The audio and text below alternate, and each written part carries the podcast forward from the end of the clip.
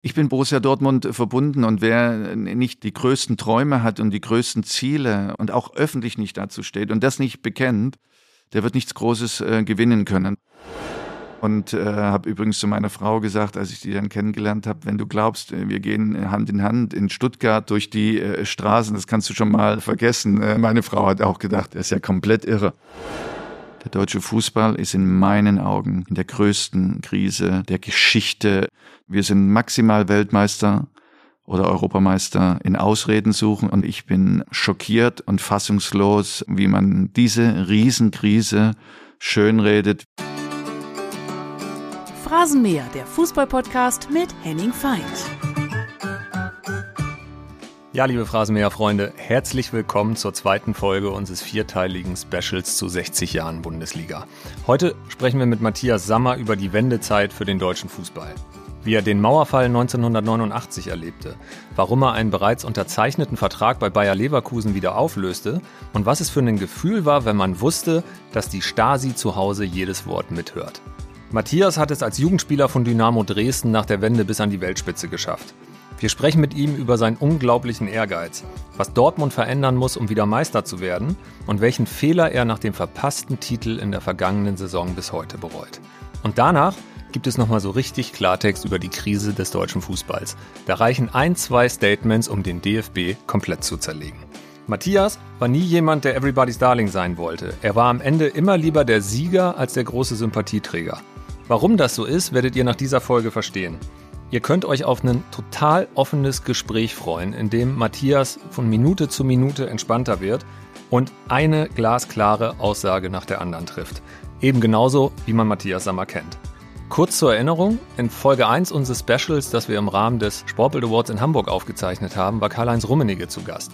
Wir haben mit ihm über legendäre Bayern-Transfers gesprochen, über seinen eigenen zu Inter Mailand und über den ersten 100 Millionen Mann der Bundesliga, über den Wechsel von Harry Kane. Wenn ihr das verpasst habt, hört gerne noch mal rein. Von Karl-Heinz Rummenigge kommt jetzt auch gleich die erste Frage an Matthias Sammer. Und dann geht's noch mit zwei Teilen weiter. Da haben wir zwei Weltfußballer zu Gast. Erst Lothar Matthäus und in Teil 4 Robert Lewandowski. Wenn ihr das nicht verpassen wollt, dann abonniert den Phrasenmäher am besten jetzt direkt Schickt mir euer Feedback an henning.feind.sportbild.de. Schickt mir eine Direktnachricht bei Insta. Ich melde mich. Ich hoffe, dass es euch gefällt. Und ich wünsche euch jetzt viel Spaß im Phrasenmäher mit Matthias Sammer. Ja, ich habe ja mit Matthias einige Jahre zusammengearbeitet im Vorstand des FC Bayern. Er war für den Sport verantwortlich und ich habe das damals verpasst, muss ich sagen, ihn zu fragen und vielleicht kann er es jetzt beantworten. Er hat ja lange Zeit in der DDR gelebt und er war über die Bundesliga immer tiptop informiert. Und ich weiß nicht, ob er damals, als er noch in Dresden gewohnt hat, ob er ARD Sportschau oder was auch immer oder ZDF Sportstudio sich angeschaut hat. Eigentlich gedurft hätte es ja gemäß der Gesetzeslage da in der DDR damals nicht. Aber das wäre die Frage. Matthias, wie hast du dich damals so schlau gemacht über die Bundesliga, weil du warst immer tiptop informiert? Wie habe ich das gemacht? Eigentlich durfte man es nicht, aber wir konnten es auch nicht. Dresden war im Tal der Ahnungslosen und dementsprechend konnten wir weder die Sportschau sehen noch äh, ZDF Sportstudio. Aber wenn man Fußball verrückt und interessiert ist, ähm, findet man immer Wege, an den Kicker zu kommen oder andere Zeitschriften, um da so viele Informationen wie möglich zu sammeln. Und das war damals auch eine große Leidenschaft. Und wie schon gesagt, die Organisation mit verschiedenen Leuten hat dann perfekt äh, funktioniert. Und äh, so habe ich versucht, alles aufzuschnappen, was geht. Wie ist man an den Kicker gekommen oder an die Bild oder auch an Sportbild? Gab es damals ähm, ja auch durch, schon. Ähm, gute Bekannte. Mhm. die natürlich immer wieder verschiedenste Konstellationen der Beziehungen, äh, die es damals gab, dann auch dementsprechend so zurechtgekommen sind. Er hat zum Beispiel Lkw-Fahrer und äh, solche Konstellationen, die dann äh, natürlich auch im Westen waren und so beauftragt hat, du versuch mir das und äh, jenes mitzubringen und ich versuchte dann dies und jenes äh, bei uns zu ermöglichen. Und so gab es dann äh, gewisse Verbindungen. Und äh, zu Hause hast du es auch mitgenommen oder hast du es dann ganz heimlich äh, versteckt? Nein, auch mein Vater war ja damals auch äh, mein Trainer, vorher äh, Jugendtrainer mhm. und äh, dementsprechend ist er auch schon durch diverse Zeitschriften in der Weiterbildung, äh, was völlig inoffiziell war, aber scheinbar äh, hat man dann doch gemerkt, dass da ganz gute Arbeit gemacht wird und dadurch konnten wir oft ganz locker damit umgehen. Gab es in der Waldstraße in Dresden in deinem Elternhaus oder später auch in der Prager Straße deiner ersten eigenen Wohnung irgendwie die Möglichkeit oder hat es mal jemand probiert, den Antennenmast vielleicht doch ein bisschen höher zu setzen, ja, damit man eine Chance hat, selbstverständlich. Die, die Bundesliga zu sehen? Alles probiert und meine Eltern, Mama lebt ja nicht mehr und Papa hatten so ein Wochenendgrundstück, das war hinter Pirna, Leupoldeshain heißt das. Und das ist schon ganz leicht. Es geht Richtung äh, Elbsandsteingebirge, so ein bisschen in die tschechische Richtung auch. Halbe Stunde weg. Und da kann ich mich auch noch erinnern. Da war einmal ein Riesenmast, haben sie versucht, oben mit der Antenne. Aber es hat nicht geschaltet äh, und nicht richtig äh, funktioniert. Also äh, man war schon kreativ und hat vieles versucht, aber man gewöhnt sich dann auch mit der Zeit dran, dass das irgendwie nicht geht. Und wenn man dann irgendwie bei Lehrgängen waren, Jugendmannschaften und dementsprechend haben die dann immer berichtet, was sie dann alles sehen und so. Und da hast du gesagt, ja, ich kenne mich auch ein bisschen aus durch die anderen Wege, die wir beschrieben haben, aber du gewöhnst dich daran. Und selber war ja erstmal das erste Ziel, die DDR-Oberliga und das zu erreichen. Die Bundesliga war weit weg, das ging dann zu spät los, als du dich so ein bisschen stabilisiert hattest.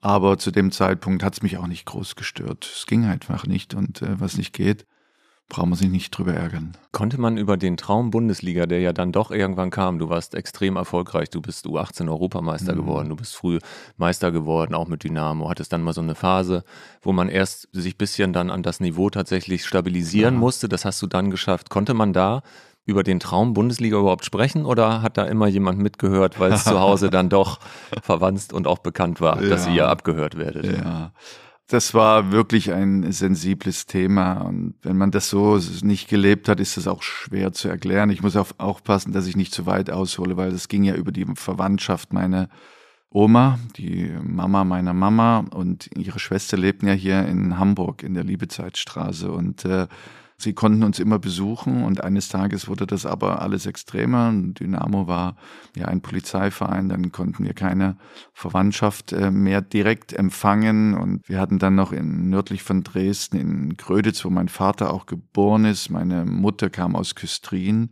die haben dann da gelebt und äh, lebte vor allen Dingen auch äh, die Mama von meinem Vater und noch äh, Zwillingsbrüder von meiner Mama und dementsprechend ist meine Oma und meine Tante immer dahin und wir sind bei Nacht und Nebel haben wir sie dann auch besucht, aber es war gefährlich und anknüpfend an Ihre Frage äh, musste man da sehr, sehr sensibel umgehen. Und dieses Vokabular, meine Oma aus dem Westen und wie auch immer, das hat mir mein Vater gelehrt, weil der das natürlich alles äh, mitbekommen hat und äh, darauf geachtet hat, sehr vorsichtig zu sein. Oder wenn wir dann mal auf indirekten Wege zu meiner Gröditzer Oma, die schrieb dann immer eine Postkarte, weil Telefon haben wir damals noch abgelehnt. Mein Vater hat das klug gemacht, weil er wusste, es ist eh verwandt. Mhm.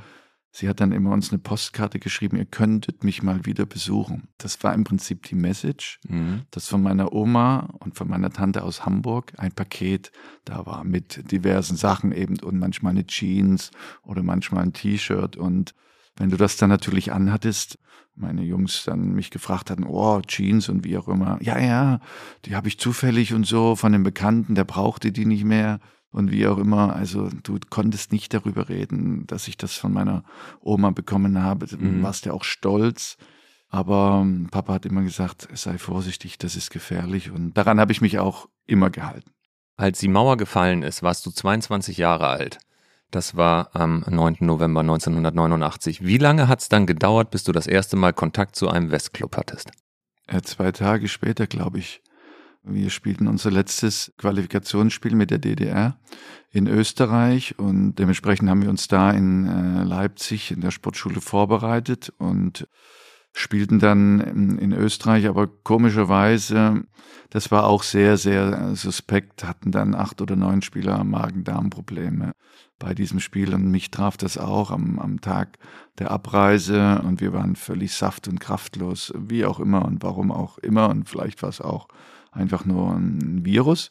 Aber ich bin dann in der 80. Minute oder so ausgewechselt worden. Wir lagen 3-0 hinten, haben noch einen Elfmeter verschossen und es lief gar nichts mehr. Aber es war auch logisch, weil der Kopf leider nicht mehr richtig anwesend war. Und da saß ich dann auf der Auswechselbank und dann kam ein Adjutant von äh, Rainer Kallmund, Wolfgang Karnat hieß er, und saß dann neben mir und sagte, äh, ich soll bitte meinen äh, Mund halten und ganz unauffällig tun. Er kommt von Bayer Leverkusen. Er hat sich als Fotograf akkreditieren lassen und möchte mir nur mitteilen, weil die von den anderen Clubs, die stehen ganz ordnungsgemäß da draußen in der Mixzone oder weiß ich nicht, wie das damals hieß und dementsprechend er will nur vermitteln, dass sie gerne Andreas Thom, Ulf Kürsten und, und mich verpflichten möchten und dass ich das schon mal weiß und er da so erste Vorbereitungen ähm, treffen würde und ja, eigentlich eine, eine irre Geschichte. Der saß im Leibchen dann auf einmal auf der Auswechselbank, Ganz als genau. das Spiel noch lief. Genau, als Fotograf akkreditiert war, aber alles aber kein Fotograf.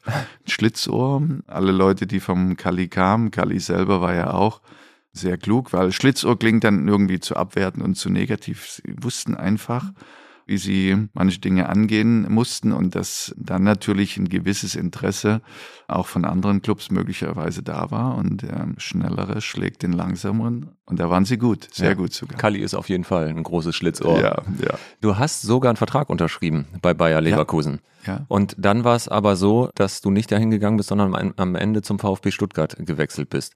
Woran lag das? Lag das daran, dass du dann auch nicht mehr zu Bayer wolltest? Ja. Oder lag es daran auch, dass Helmut Kohl als Bundeskanzler damals mitgewirkt hat, ja. dass alle Oststars bei einem Verein nicht das Richtige genau, sind. Genau, du bist sehr gut informiert, aber es war komischerweise eine Kombination von beiden. Ähm, wir hatten uns dann in der Phase, also als wir uns dann kennenlernen, Wolfgang Kannert sehr aktiv, war oftmals auch in Berlin äh, getroffen und äh, abgesprochen und da und da und wir merkten schon, ähm, das sollte alles relativ schnell gehen und klar, man hat sich dann erkundigt. Äh, ich wusste ja auch aus diversen Konstellationen, dass so Bayer ein Verein war, der großes vorhatte, ein großes Werk ähm, dahinter.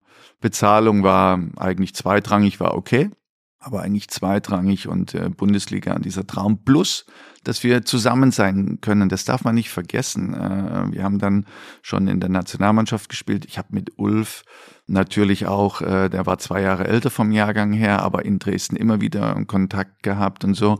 Und das ist ja auch ein Gefühl, irgendwo Geborgenheit, Gemeinsamkeit, so wie wir aufgewachsen sind um das dann zu ermöglichen. Und Ulf und ich fanden das super. Andy Thom hat ja in Berlin gespielt und der ist dann auch äh, genau zum Winter hin schon gewechselt. Aber es war alles bekannt, es war auch offen kommuniziert, was sie da wollten. Und dementsprechend ist das einfach dann nicht zustande gekommen. Wir hatten dann vor Weihnachten in Prien am Chiemsee, hatte Kalli und Wolfgang Karnert hatten dann eingeladen. Ulf hatte eine Partnerin, ich war alleine äh, diverse Freundinnen, gar keine Frage, aber so alleine und noch nicht ähm, fest. Und ich habe dann vorher mit Vater geredet und habe gesagt, Papa, ich kann dir gar nicht sagen, ich glaube, das ist es nicht. Ich kann dir das nicht erklären, warum. Ich fühl's so und so. Und dann sagt er, ja, ich weiß, dass du unterschrieben hast, aber red ganz offen damit. Und ich glaube, ein großer Club will auch nicht. Wenn du nicht mehr willst, dann äh, so. Rechtlich ist das immer wieder was anderes und dann wirst du mal sehen und wie auch immer. Waren wir da, haben Wasserkopfball gespielt, Kalli und Kanat gegen Ulf und äh, meine Wenigkeit. Ihr standet und, äh, im Pool, als wir den standen Vertrag im Pool, mit Leverkusen äh, So ungefähr. Und dann haben wir Wasserkopfball und wir konnten ja nicht verlachen. Ich meine, Kalli die hatten beide Kopf, Wasserkopfball.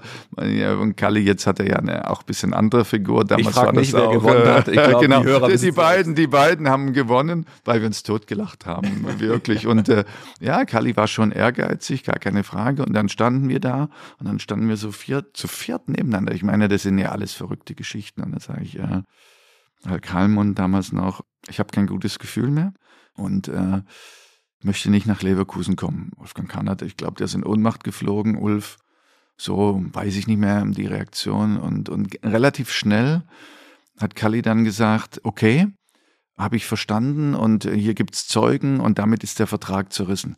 Ich meine, eine irre Geschichte. Ich habe dann im Nachhinein auch manchmal gedacht, das kann nicht wahr sein und dadurch, okay, du bist frei. Wir können sehen, was später passiert und wie auch immer. Und dann ging das relativ schnell mit dem VfB Stuttgart. Ähm, aber es war ja auch nicht so leicht, uns zu finden, wenn du so einen Mittelmann nicht hattest. Telefon hatten wir nicht ähm, äh, zu Hause ähm, zu dem Zeitpunkt oder vielleicht hatten wir es, weiß ich nicht mehr und sie haben sich nicht getraut oder hatten die, die Nummer und gab es dann relativ schnell da eine Verbindung und dann war relativ schnell klar, dass ich nach Stuttgart gehe. Dass äh, Helmut Kohl so ein bisschen Druck auf die Bayer-Spitze erwirkt hat, hat dich das auch beschäftigt? Mich nicht.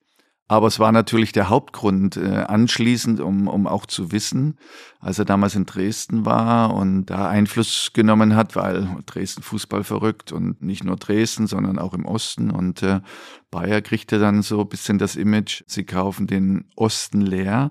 Im Nachhinein weiß ich, dass äh, diese Information über, über Bayer natürlich auch an Reimann Kalmund gekommen ist und dass das äh, direkten Einfluss mitgenommen hat, habe ich erst im Nachhinein erfahren. Deshalb eben diese Komponente der zwei Aspekte, ähm, warum ich dann äh, auch nach Stuttgart gegangen bin. Und jetzt könnte ja einer fragen, aber warum ist der Ulf Kürsten dann doch zu Bayer Leverkusen gegangen? Wie das im Detail war, weiß ich nicht, aber Ulf war irgendwo dann auch ein freier Mann, aber Ulf hatte gewartet. Ich weiß, damals bei ihm war auch Bochum im Gespräch. Ulf so. wurde schon vorgestellt als Neuzugang bei Borussia Dortmund. Äh, so ist es und trotzdem relativ spät dann äh, zu Bayer Leverkusen gegangen, weil sich das dann auch alles ein Stück weit wieder beruhigt hatte und dementsprechend die zwei Komponenten haben dann im Winter 89 die Rolle gespielt, äh, dass ich dann nicht nach Leverkusen, sondern nach Stuttgart gegangen bin. Kalli sagt heute noch, jedes Mal, wenn ich ihn sehe, mit Matthias Sammer wäre Bayer Leverkusen längst deutscher Meister gewesen. Mit dem VfB Stuttgart hast du das geschafft. Ja. Schnell geschafft. Du warst auch der letzte Meister der DDR-Oberliga mit Dynamo. Und ein Wunsch bei den Vertragsverhandlungen mit dem VfB Stuttgart war, dass du einen Mercedes 190er bekommst. Oh ja, ja, ja, ja, stimmt, das stimmt. Äh, äh, guter Aspekt. In Dresden fuhren wir dann, als die Mauer aufging, hatten wir dann Audis und äh, vor dem Mauerfall bist du was gefahren? Bin ich ein Lada Samara gefahren, den ich dann zu Schrott gefahren habe, weil ich in so ein Gleisbett äh, gefahren bin, was schlecht beleuchtet war bin ich linksseitig da reingekommen und die Querstangen waren schon, das hat gescheppert ohne Ende. Aber ich war, also mit dem Lada Samara warst du privilegiert. Ähm, das war schon eine große Nummer. Aber wie schon gesagt, dann ähm, Totalschaden, uns äh, nichts passiert, waren noch zwei, drei ähm, Kumpels mit drin. Ja, und der große Wunsch, Mercedes war im Osten immer was Fantastisches und ähm, dementsprechend ging das ja dann in den Vertragsgesprächen, wo die Frage war, also ich habe das nicht einfließen lassen, um zu sagen, ah, das möchte ich gern, sondern es war dann die Frage, wenn du dann kommst, wie und was. Und es war ja die Verbindung zu Mercedes da. Und als ich dann sagte, Mercedes wäre natürlich top und 190er, ich wusste gar nicht, dass es was anderes gab. Da war ich der stolzeste ähm, Junge, den es äh, damals gab. Ähm, als ich dann zum VfB auf dem Parkplatz, den es heute noch gibt, äh, gefahren bin. Zum ersten Training? 100, zum ersten Training. Nervös? Mit meinem 100, ja, sowieso nervös. Und ich dann mit meinem 190er und habe gedacht, boah, ich dann so als Ossi mit so einem großen Auto. Aber es war dann das kleinste Auto, weil es gab ja noch verschiedene Typen von Mercedes. Mercedes SL kam damals raus und, und ich weiß nicht, äh, die E-Klasse und S-Klasse kam dann relativ schnell. Und dann habe ich gedacht, oh, na, da gibt's ja noch mehr als ein 190er. es gibt wenig Spieler, die so viel Ehrgeiz verkörpern wie du. Und es gibt einen Spruch, den hast du selbst mal gesagt, wenn Siegen zur Lebensweise wird, wie geht's dann weiter? Werden äh, die wahren Sieger gnadenlos? Ist ein Punkt, der jetzt auch ein bisschen weit raus war. Ich habe so mir die Dinge aufgeschrieben und lese sie ab und zu und im Moment äh, war er eher weit weg, weil ich das Gefühl habe, dass auch in der ganzen Entwicklung, nicht nur des Sports, auch der Politik, der Industrie und der Wirtschaft, dass man mit so einer Ausdrucksweise Menschen möglicherweise verunsichert. Manche verstehen es gar nicht und manche finden es auch überhaupt nicht gut. Und deshalb, wenn man äh, das so ein bisschen verfolgt, das habe ich nie mit mir in Verbindung gebracht, sondern ich habe das irgendwo gelesen.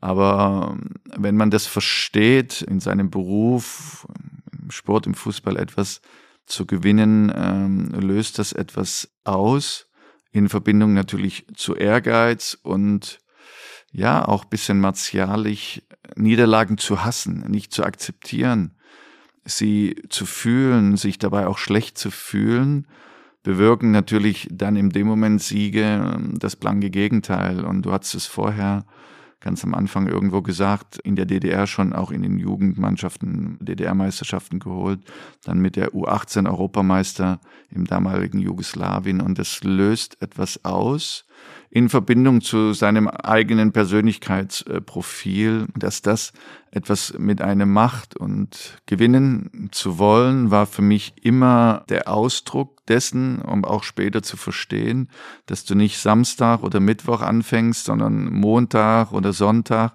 in deinem ganzen Verhalten und dass das etwas auslöst, was Stolz macht, was einen auch selber verkörpert, ein hohes Maß an Zufriedenheit, auch, auch Befriedigung und äh, das einmal erlebt zu haben und natürlich weiterzugehen, beinhaltet diese Theorie, dass das äh, ein Lebensmotto ist. Schauen Sie sich Michael Jordan an oder Novak Djokovic, um einige zu nennen. Schauen Sie sich Franz Beckenbauer an. Schauen Sie sich Bayern München an. Die Sieger verstehen das, sind aber nur drei bis fünf Prozent. Und 95 Prozent verstehen es nicht. Und vielleicht werde ich auch gerade ein bisschen älter und denke, ja, geliebt zu werden oder die Aussage da und manchmal wirkt es ja auch äh, vielleicht auch unsympathisch. Äh, ich weiß nicht, ob äh, Michael Jordan immer der Sympathikus war, wenn man jetzt äh, letztendlich nochmal angeschaut hat. Novak Djokovic in Wimbledon teilweise ausgepfiffen äh, wurde. Ähm, nur mal als zwei Beispiele zu nennen. Ich glaube auch Franz Beckenbauer irgendwo, ja, in München ja, aber außerhalb nicht. So, und ich will mich mit diesen Leuten nicht in Verbindung bringen, aber ich habe mich immer versucht, an den Besten zu orientieren. Sogar die Stasi hat in der Akte über dich, ich weiß nicht, hast du sie mal gelesen nein, mittlerweile? Nein.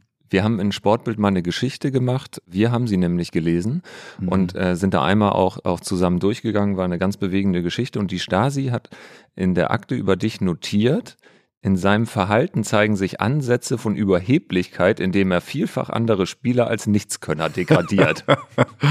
ja, einfaches Vokabular. Ich kann mich an den Zeitpunkt oder so an solche Dinge nicht erinnern, aber manches stimmt sogar. Das erste stimmt sogar.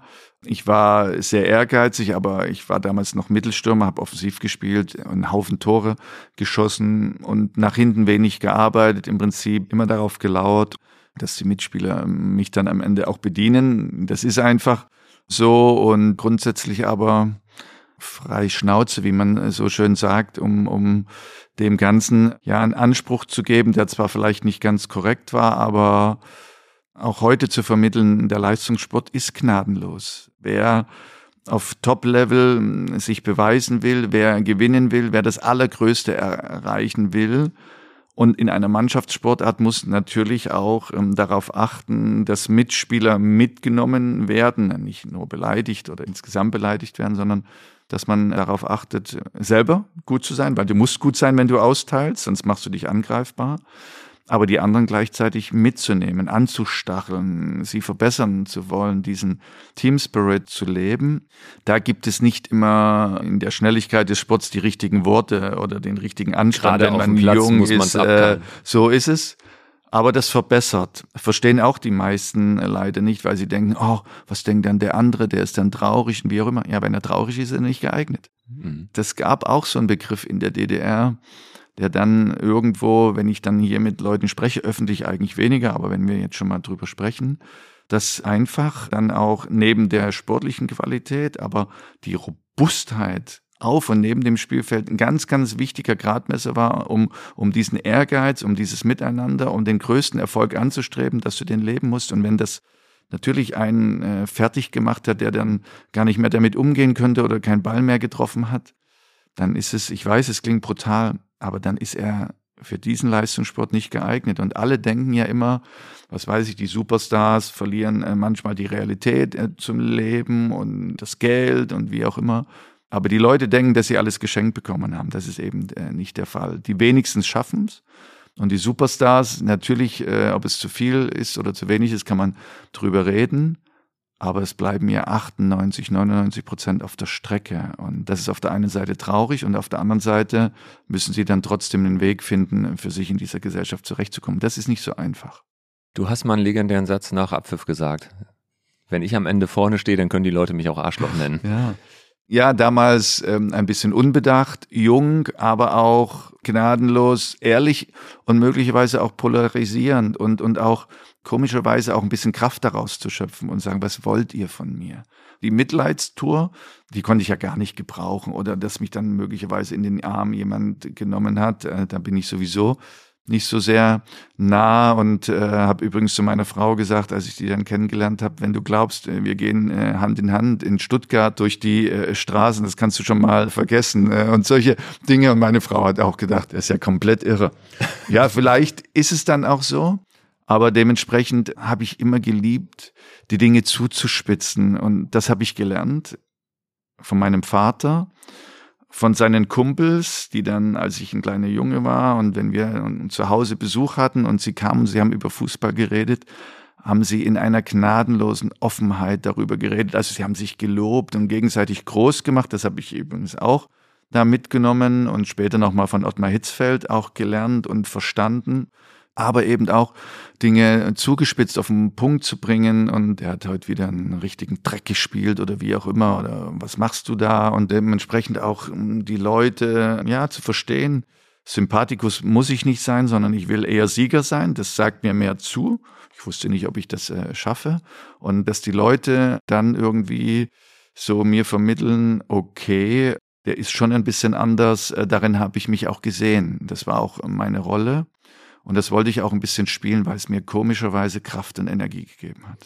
Ich habe mit Ottmar Hitzfeld mal länger über dich gesprochen. Und Borussia Dortmund hat 1997, nachdem in den beiden Vorjahren die Meisterschaften mhm. perfekt gemacht wurden, in einer schwierigen Saison in der Bundesliga die ja. Champions League gewonnen. Ja. Und den französischen Meister rausgehauen, den englischen Meister, ja. legendär. Jürgen Kohler hebt die Fußspitze gegen Eric Cantona. genau, genau. Äh, ich werde es nie vergessen. Und gegen den italienischen Meister als haushohen Favoriten im Münchner Olympiastadion die Champions League gewonnen. 3 zu 1 Zweimal Riedle und Ricken macht das dritte. Mit gebrochenem C, Kalle Riedle. Möller, Ricken, Lupfen jetzt, hat ja, Marcel Reif gesagt. Genau. Und dann das große Jahr. Ja. Und dann hat Borussia Dortmund den größten Titel der Vereinsgeschichte gewonnen, nach einer schwierigen Saison. Und ja. dann sagte mir Ottmar Hitzfeld, und dann sind wir beim Siegerbuffet und wollen feiern und Matthias Sammer steht neben mir und möchte mit mir die Fehler der Saison besprechen.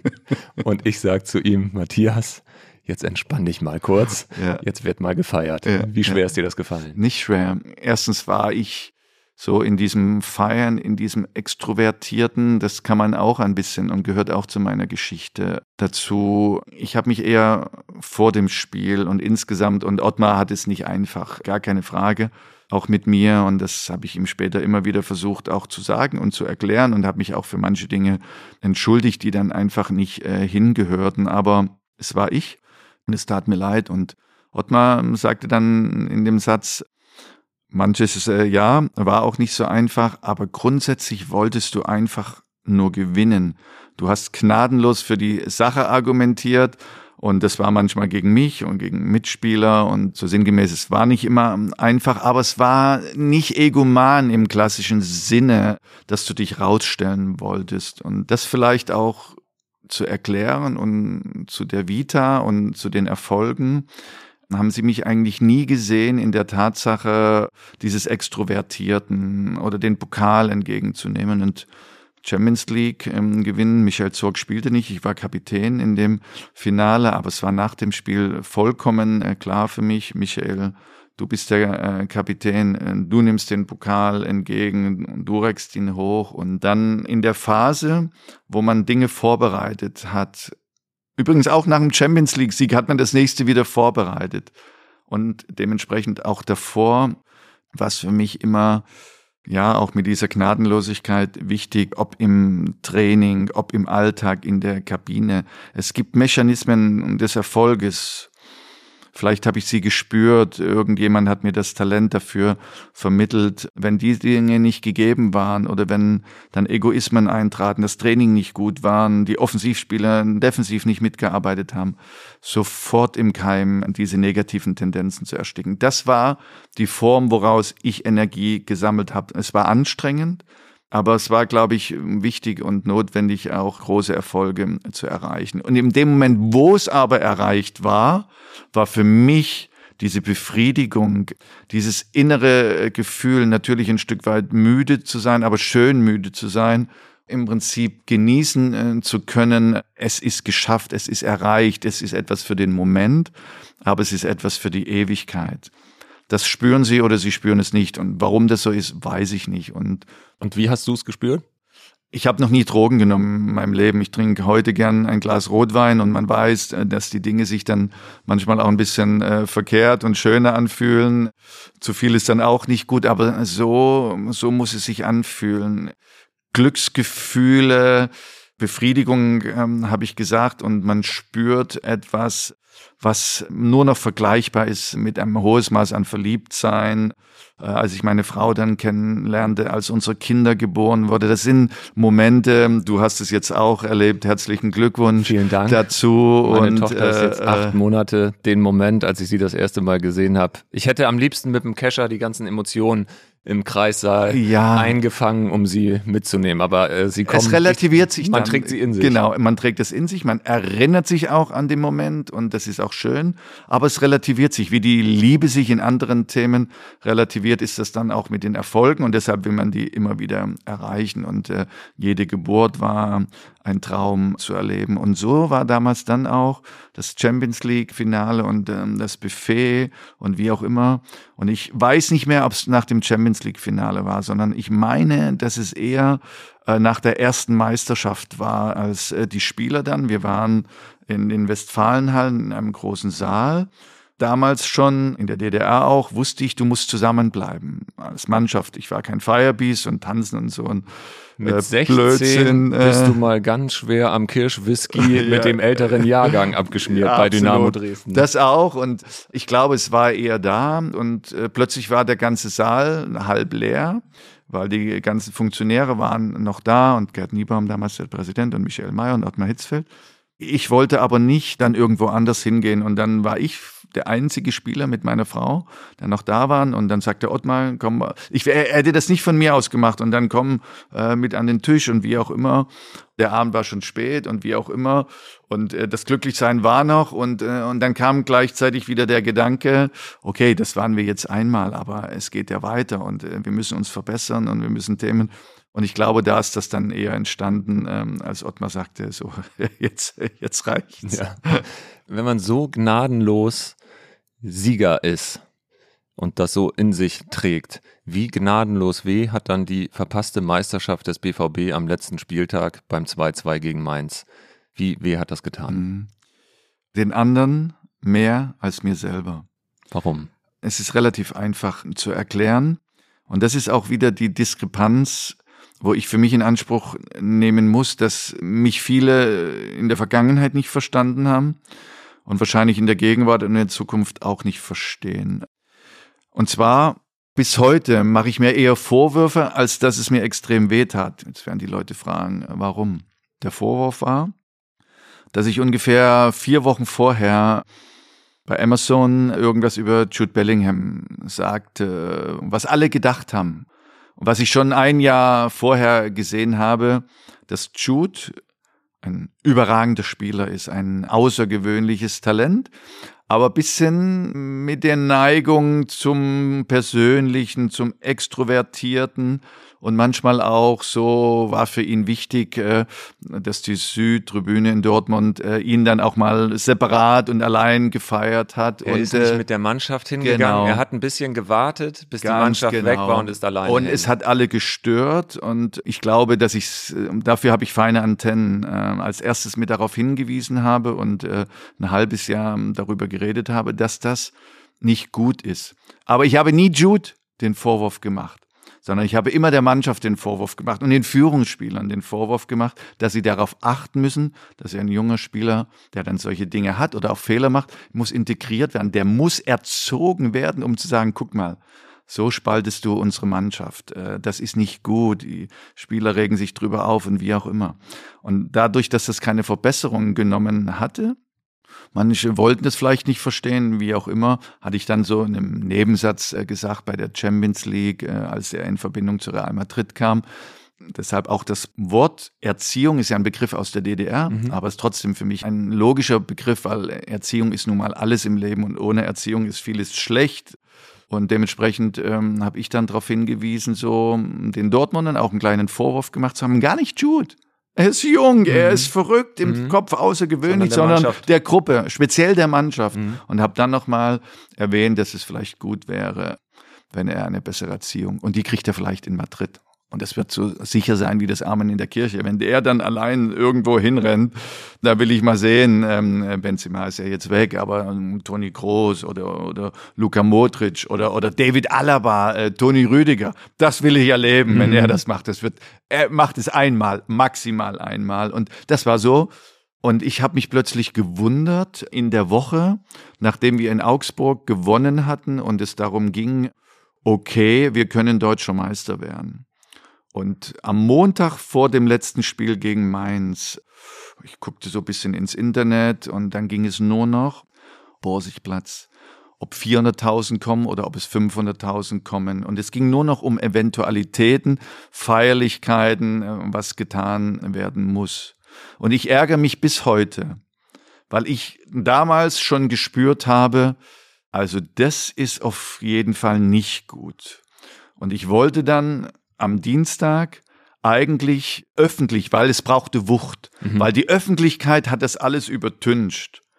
Aber es fehlte die Wucht und auch der Trainer hat gesagt, ja, in der Pressekonferenz am Donnerstag, wie auch immer, da hat gar keiner mehr hingehört.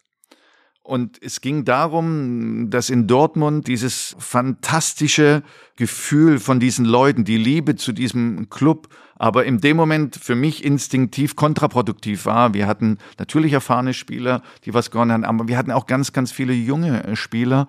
Und ich ärgere mich bis heute, dass ich nicht irgendwann gesagt habe, ich kann die Scheiße der Feierlichkeiten nicht mehr hören, weil wir nicht darüber reden können. Dass das im Hintergrund und der Club organisieren muss, ist doch vollkommen klar. Ich ärgere mich bis heute, mhm. dass ich das nicht getan habe, weil ich gesagt habe, gut, dann bin ich wieder der Depp und jetzt mit Bellingham und da und irgendwann ein Spielverderber und irgendwann sagen die dann auch, äh, mit dem Sommer wollen wir nichts mehr zu tun haben. Und da habe ich diese Gnadenlosigkeit möglicherweise verlassen. Ob das was genutzt hätte, sei ja mal dahingestellt. Aber es hätte für dieses Gleichgewicht. Es hätte ein Äquivalent äh, gebraucht. Das war emotional schon am Montag, Dienstag. Die ganze Energie auf diese Mannschaft war erdrückend. Mhm. Und das ärgert mich bis heute. Und nach dem Spiel, als wir es nicht wurden, ist das erste gewesen, was mir einfiel, zu sagen, äh, du bist ein schöner Depp. Und du warst in dem Moment dann vielleicht zu bequem und zu feige. Also jetzt leb auch damit. Was ich damit sagen will, mich hat's für die Leute geärgert, mich hat's für den Club geärgert, mich hat's auch ein Stück weit für mich geärgert. Mhm. Aber komischerweise war ich nicht so enttäuscht wie alle anderen, äh, die man, die man sehen konnte. Und ich war auch relativ schnell wieder und auch bei unserer Veranstaltung, um zu sagen, hey, hey, hey, lernen. Wir mussten etwas lernen, was wir nicht gut gemacht haben. Auch zum Teil nicht konstant im Spiel. Und wir haben viel zu verbessern. Und das ist mein Credo. Bayern München hat geschwächelt, aber sie waren trotzdem nicht so schlecht, dass wir sie schlagen konnten, leider. Beim Sportbild Award wurden die Legenden gefragt, wer glaubt, dass der FC Bayern nächstes Jahr nicht Meister wird. Und du hast gesagt, ich, du hast die Hand gehoben und hast gesagt, Borussia Dortmund traust du das nach wie vor zu im nächsten Jahr. Warum wird der BVB im nächsten Jahr Meister, obwohl die Bayern mit Harry Kane die größte Baustelle geschlossen haben? Erstens, weil ich mit äh, Borussia Dortmund äh, verbunden bin und das werde ich Aki Watzke nie vergessen, äh, nachdem die Bayernzeit auch äh, so war, dass es für Dortmund nicht so einfach war und wir waren in dem Moment dann Rivalen, wir waren äh, Gegner und wir haben uns bekämpft, wir haben uns sportlich bekämpft. Schöne und, Grüße und, an Jürgen Klopp an dieser äh, Stelle. Auch natürlich, auch natürlich und äh, dementsprechend äh, war mein Arbeitgeber Bayern München und ich wollte gewinnen wusste aber, dass ich Borussia Dortmund viel zu verdanken habe. Und trotzdem wäre es nicht möglich gewesen, wenn Aki Watzke mich nicht äh, angesprochen hätte, ob die Dinge ähm, zu bereinigen sind, um dann ein Gefühl zu entwickeln, ob es dann wieder eine glaubhafte Verbindung geben kann. Und da war er der Initiator und Impulsgeber und das werde ich ihm nie vergessen und dafür bin ich dankbar ich bin Borussia Dortmund verbunden und wer nicht die, die größten Träume hat und die größten Ziele und im Sport antritt äh, mit einer guten Mannschaft, äh, wir sind vielleicht nicht so gut wie Bayern München, Aber wenn der nicht antritt und nicht deutscher Meister werden will und auch nicht dazu steht und auch öffentlich nicht dazu steht und das nicht bekennt, der wird nichts Großes äh, gewinnen können. Das ist meine Erfahrung. Ich bin 55, ich weiß nicht alles und kann nicht alles, aber ich weiß, hab den Mut, es zu benennen und hab auch die Standhaftigkeit, wenn es nicht gekommen ist. Nur wenn du Träume nicht lebst und wenn du Träume nicht aussprichst, wenn du Träume nicht signalisiert, wird der Traum nicht zu dir kommen können. Das ist meine Lebenserfahrung und deshalb hab keine Angst. wenn dich andere belächeln und äh, wenn du alleine stehst und sagen, wir können es werden. Es wird nur so gehen. Und deshalb war es für mich ganz klar, Bayern München, nein, es kann und wird Borussia Dortmund. Und jetzt gibt es natürlich einen Weg dahin. Lebt es und glaubt es, aber lebt es jeden Tag. Und vielleicht will ich dem Club auch etwas sagen, ey, die letzten ein, zwei Prozent, glaubt bitte selber dran. Vielleicht habt ihr auch zu wenig dran geglaubt und dementsprechend äh, lass Bayern München Bayern München sein. Ich war vier Jahre da. Es ist etwas ein Teil in meinem Herzen, große Dankbarkeit. Ich bin jetzt Borussia Dortmund. Hey, werdet groß, werdet erwachsen und seid euch dieser ganzen Wucht auch bewusst und sprecht es aus, habt den Mut dazu. Das sind ganz bewegende Worte, weil man unabhängig von Borussia Dortmund da ganz viel rausziehen kann. Ich glaube, dass jeder Hörer aus dem, was du gerade gesagt hast, für sein eigenes Leben was mitnehmen kann und einfach mit diesem Bewusstsein auch durch die Gegend zu laufen, zu sagen, am Ende darf man auch mal das Vertrauen haben, dass alles gut wird und sich nicht von Zweifeln leiten lässt, die jeder Mensch natürlich hat. Und das Vertrauen auch haben, wenn Sie etwas möchten, werden Sie sich auch entsprechend verhalten.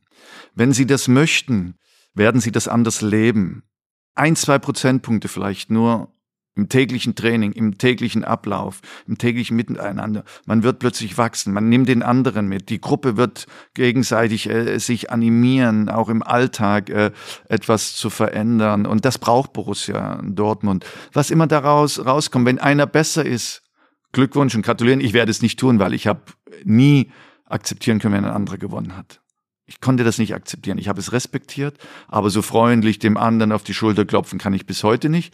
Und du musst es leben, weil es dich besser macht. Ob du es wirst, entscheidet sich äh, doch nicht heute.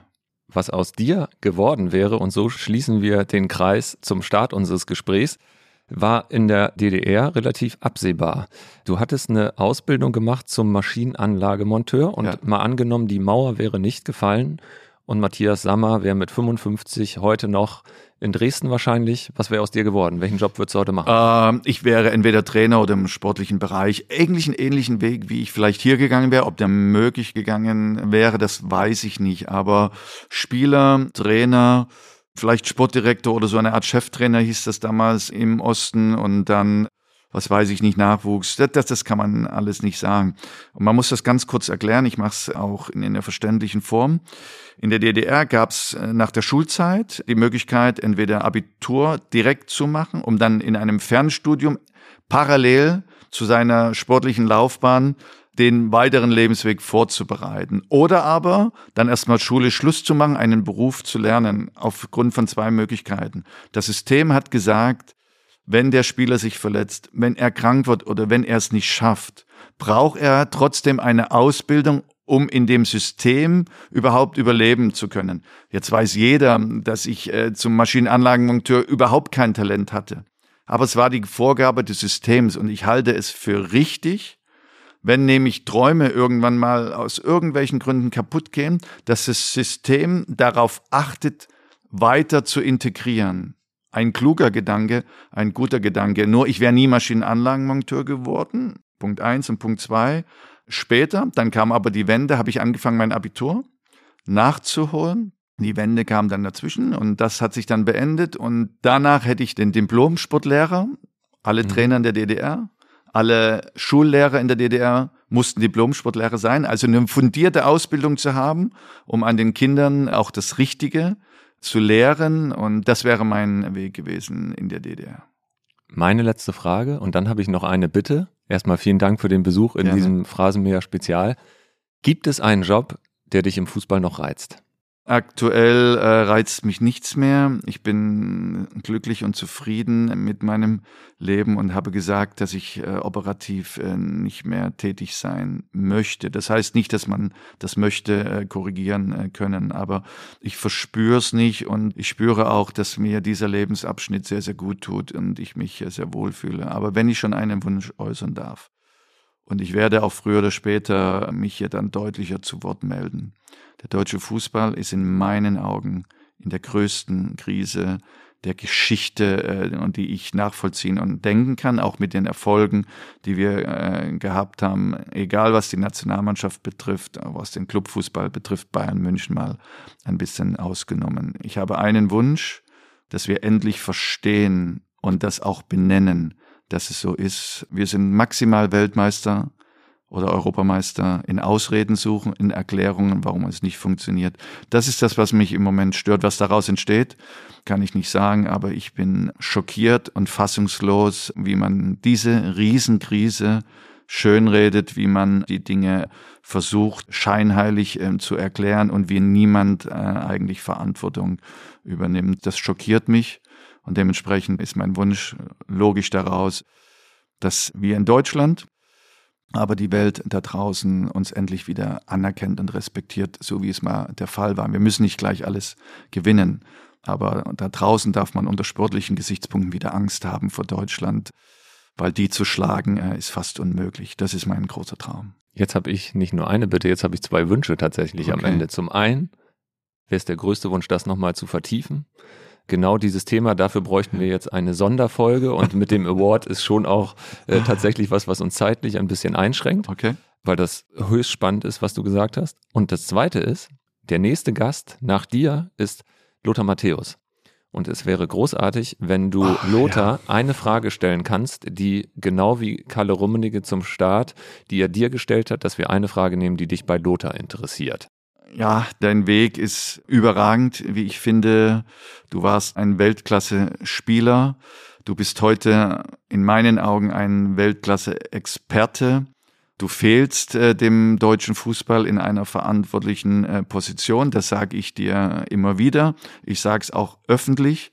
Aber was mich am meisten interessieren würde, wäre, als junger Bub in Herzogenaurach, wer dich inspiriert hat, wer dein großes Vorbild war, um so eine Weltkarriere dann zu erreichen, wie du es geschafft hast.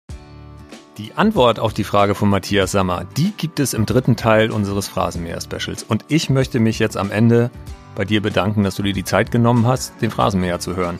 Und ich möchte mich auch bei unserem Partnerhotel Tortue in Hamburg bedanken, die möglich gemacht haben, dass wir in einem wilden Ritt rund um den Award die Phrasenmäher Sonderfolgen aufzeichnen konnten. Und ich möchte mich auch bei Matthias bedanken für die Offenheit in diesem Gespräch. Ich wäre am liebsten noch ein, zwei Stunden länger mit ihm sitzen geblieben und nehme da wirklich äh, viel mit und hoffe auch, dass der DFB sich das genau anhört und dass der ordentlich wachgerüttelt wird von den Aussagen von Matthias, denn äh, ganz ehrlich, so wie es da im Moment läuft, da kann es gar nicht genug krachen, damit wir wieder erfolgreich sind. Ich hoffe, dass ihr auch in Folge 3 wieder einschaltet mit Lothar Matthäus und dann kommt am Ende in Folge 4 noch eine knackige Halbzeitpause, 15 Minuten mit Robert Lewandowski. Ich hoffe, dass ihr wieder dabei seid und dann hören wir uns im Phrasenmeer.